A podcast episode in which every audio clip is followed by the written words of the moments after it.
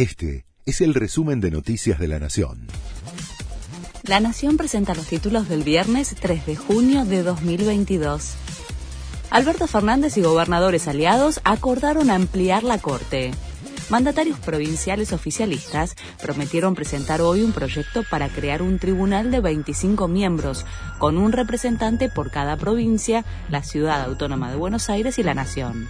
Además, el presidente destacó que la intención es que al menos 12 integrantes sean mujeres para garantizar paridad de género. Alberto Fernández y Cristina Kirchner compartirán un acto. No se ven cara a cara desde el primero de marzo coincidirán hoy en un acto por el centenario de IPF. En medio de la interna, la preocupación en la Casa Rosada está centralizada en el mensaje y los gestos que podría dar la vicepresidenta, muy crítica de la gestión económica de Fernández. El gobierno nacional evalúa subir el boleto de colectivo en el AMBA. El jefe de gabinete, Juan Mansur, lo anticipó en el Senado dijo que se busca reducir la brecha entre los subsidios al transporte en la región metropolitana y el interior del país.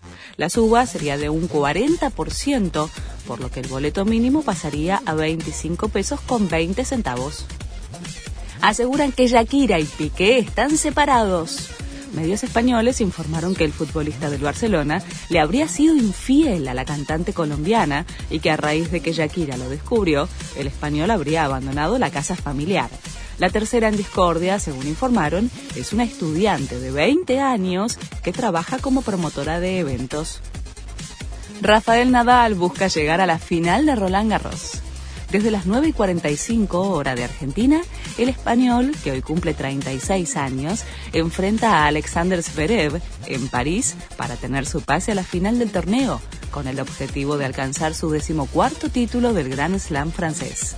Kasper Ruud y Marin Cilic definen más tarde el segundo finalista. Este fue el resumen de Noticias de la Nación.